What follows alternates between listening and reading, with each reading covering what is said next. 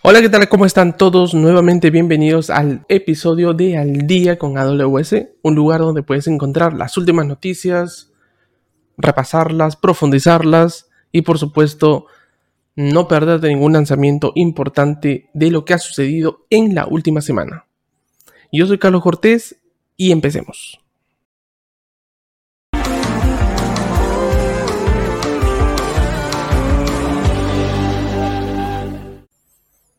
Bueno, primero que todo, esta noticia va para las personas de seguridad.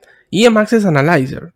¿Qué pasa con IAM Access Analyzer? Como bien sabemos, IAM Access Analyzer nos provee de funcionalidades interesantes para poder detectar, digamos, los permisos que van fuera de nuestra zona de confianza o los que entran a, nuestra zona de confianza. ¿Qué es una zona de confianza? Puede ser una cuenta, una organización, etc.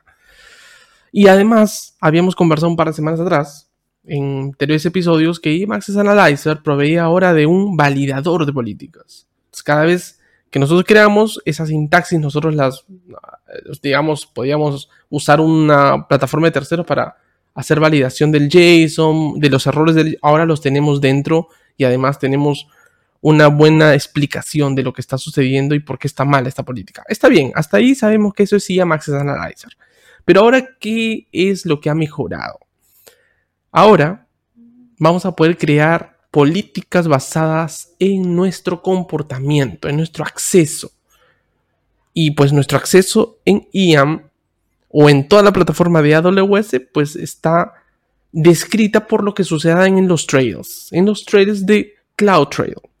Entonces, basado en lo que sucede en CloudTrail, ahora vamos a poder generar políticas tratando de cumplir con este principio de least privilege. Este principio trata de que nosotros escribamos políticas que sean más granulares y que realmente sea lo que necesito.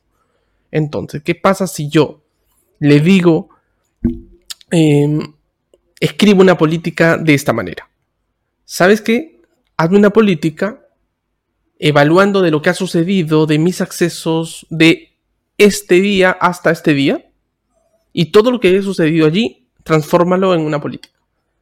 Entonces va a evaluar y va a generar una política respecto a solamente esos permisos. Y vamos a poder editarla. Wow, eso suena realmente espectacular. ¿Sí? Ahora vayamos a los detalles. ¿Cuál es el ámbito de acción de esta nueva generación de políticas basadas en el uso? ¿no? Basadas en los accesos, en el uso que le estamos dando a los servicios en la vida real. Eh, solamente es aplicado a los roles. ¿Sí? No es tanto como pensabas que te va a generar una política así de arte de magia. No, esto va a ser generado en la actividad pasada, pero a los roles. Por ejemplo, Lambda. ¿Sí? Nosotros muchas veces dejamos que Lambda sea creado automáticamente los roles. Otras veces nosotros generamos nuestros propios roles, le ponemos Administrator Access, le ponemos SNS eh, Full Access o le ponemos cualquiera Full Access o, no, no, no lo hacemos tan granular. Entonces, una vez que hemos hecho todo esto, pasamos pues eh, la etapa de desarrollo y cuando vayamos a producción, corremos esta política basada en la actividad pasada. Y nos dicen que ahora esta política ya va a ser mucha más acotada y le va, va, a tener lugares donde nosotros vamos a poder colocar los ARNs específicos de otros servicios para hacerlo más granular y específica y el Administrator Access, pues lo sacamos. Y así convertimos. ¿Cuáles son los downsides de usar esto? Es que, bueno, pues vamos a continuar todavía con ese mito de que siempre en desarrollo vamos a tener accesos libres o más amplios que los que vamos a tener en producción. Eso todavía no lo hemos mitigado. Es algo que todavía tal vez poco a poco se irá mejorando. No sabemos que si Access, bueno, IAM Access Analysis lo lo, resolverá más adelante, pero yo creo que todavía hay un punto muy frágil que es el ambiente de desarrollo. Ahí todavía todo está tan desordenado, está todo tan muy abierto y tal vez esto sea un paso a pensar en qué hacemos. ¿no? Necesitamos que los IAMs, bueno, las políticas de IAM se ajusten en tiempo real conforme yo voy avanzando. Es decir, necesitamos políticas flexibles que se vayan acomodando. Normalmente las políticas son estáticas, ¿no? Las creamos y no se modifican hasta que nosotros digamos lo contrario. ¿Qué pasaría si una política se va ajustando? eh, digamos que existan unas flexible IAM policies. Entonces, tú las creas en Administrator Access y conforme vas usando los servicios, se van modificando a sí mismo, ¿no? Como un, algo de así como de reinforcement learning, qué sé yo, o basados en la propia actividad que va recogiendo de CloudTrail eh, o lo que estamos cliqueando en la página para que pueda entender cómo hacer que el list privilege, eh, el principio del list privilege sea pues perfecto, ¿no? Wow, esto está alucinante. Pues voy a parar acá porque si no nos vamos a, alucinar mucho más. Y eh, ya hablaremos más de esto, pero está súper interesante ver cómo IAM está evolucionando, ¿no? Cada vez Machine Learning y el análisis de los datos que actualmente nosotros estamos usando en la consola de AWS está siendo usada de manera correcta. Así que bien por AWS, está muy bueno eso. Bueno, quiero hablarles sobre Step Functions. ¿sí? Step Functions es el orquestador de funciones serverless y en general de nuestras, nuestros servicios favoritos de serverless en AWS. Lo que nos permite crear transacciones y lógicas usando como si fuera programación, ¿verdad? Orientado a objetos. Por ejemplo, usamos cosas en paralelo o colocamos eh, condicionales dentro de las lógicas de los lambdas, ¿no? Si haces algo o si no funciona este lambda, pues ejecute este otro, o ejecuta estos lambdas en paralelo, ¿no? O ejecuta tres tipos de acciones en paralelo y después junta los resultados, transfórmame los datos, ¿no? Llama este servicio, cuando obtengas el resultado este servicio, otra vez regresa aquí y seguimos al siguiente paso. Entonces tú puedes decir, ah, me llega un correo, lanzo un lambda, el lambda lanza un SNS, el SNS me da una respuesta, con ese SNS lanzo un SQS, el SQS llama a un lambda, lambda hace trigger a un S3 y S3 puede escribir en Athena, Athena lanza un job en ETL Glue y Glue otra vez regresa un lambda y lambda lanza un SageMaker pipeline por ejemplo. O sea, toda esa complejidad de cosas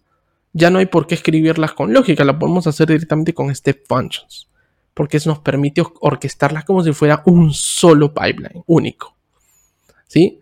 Y ese pipeline, ese step function, ese state machine, la podemos colocar como API con API Gateway, por supuesto. Y bueno, hay una serie de cosas muy interesantes. Data Flow Simulator es una nueva funcionalidad yo diría un subservicio que tiene ahora Step Functions. ¿Y de qué trata? Pues trata de hacer mucho más eficiente y cerrar la brecha de conocimiento para poder construir más cosas con Step Functions. ¿Por qué?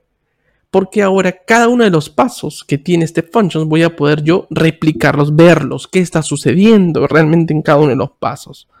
Si yo tengo cinco pasos en Step Functions, sea, cinco lambdas, cinco estructuras, cinco componentes, probablemente voy a poder ver cómo entran y salen los datos en cada uno de estos procesos. Entonces, eh, voy a poder evaluar el input path, ¿no? Todos, los servicios y los componentes que tiene Step Functions entran y salen en formatos JSON. Entonces, si yo sé y puedo ver cómo se comporta un dato durante todo mi flujo, entrada y salida en JSON. Siguiente paso, entrada y salida. Siguiente paso, entrada y salida, resultados, selección de resultados y demás. Yo voy a poder estructurar mejor mi pipeline, mejor mi orquestación y poder construir más rápido. ¿no? Así que de esto trata este simulador de flujos de datos. Me va a ayudar a hacerlo más rápido, a hacerlo eficientemente también. Pruébenlo, está muy interesante. Bueno, y esas son las tres cosas que quiero compartir hoy con ustedes.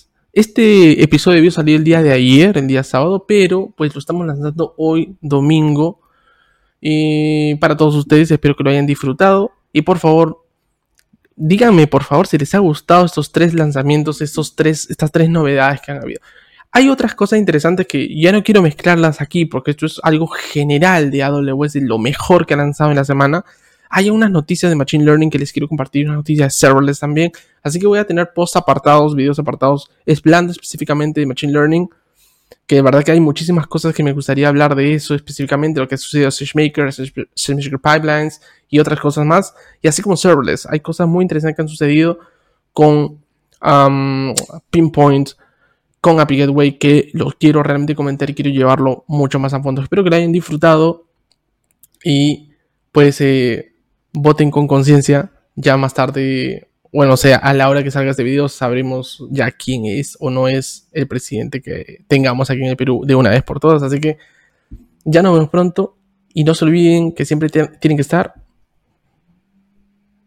al día con AWS, ¿cierto? Sí. Disfrútenlo, buen domingo, pásenla bien y ya nos vemos pronto. Bye bye.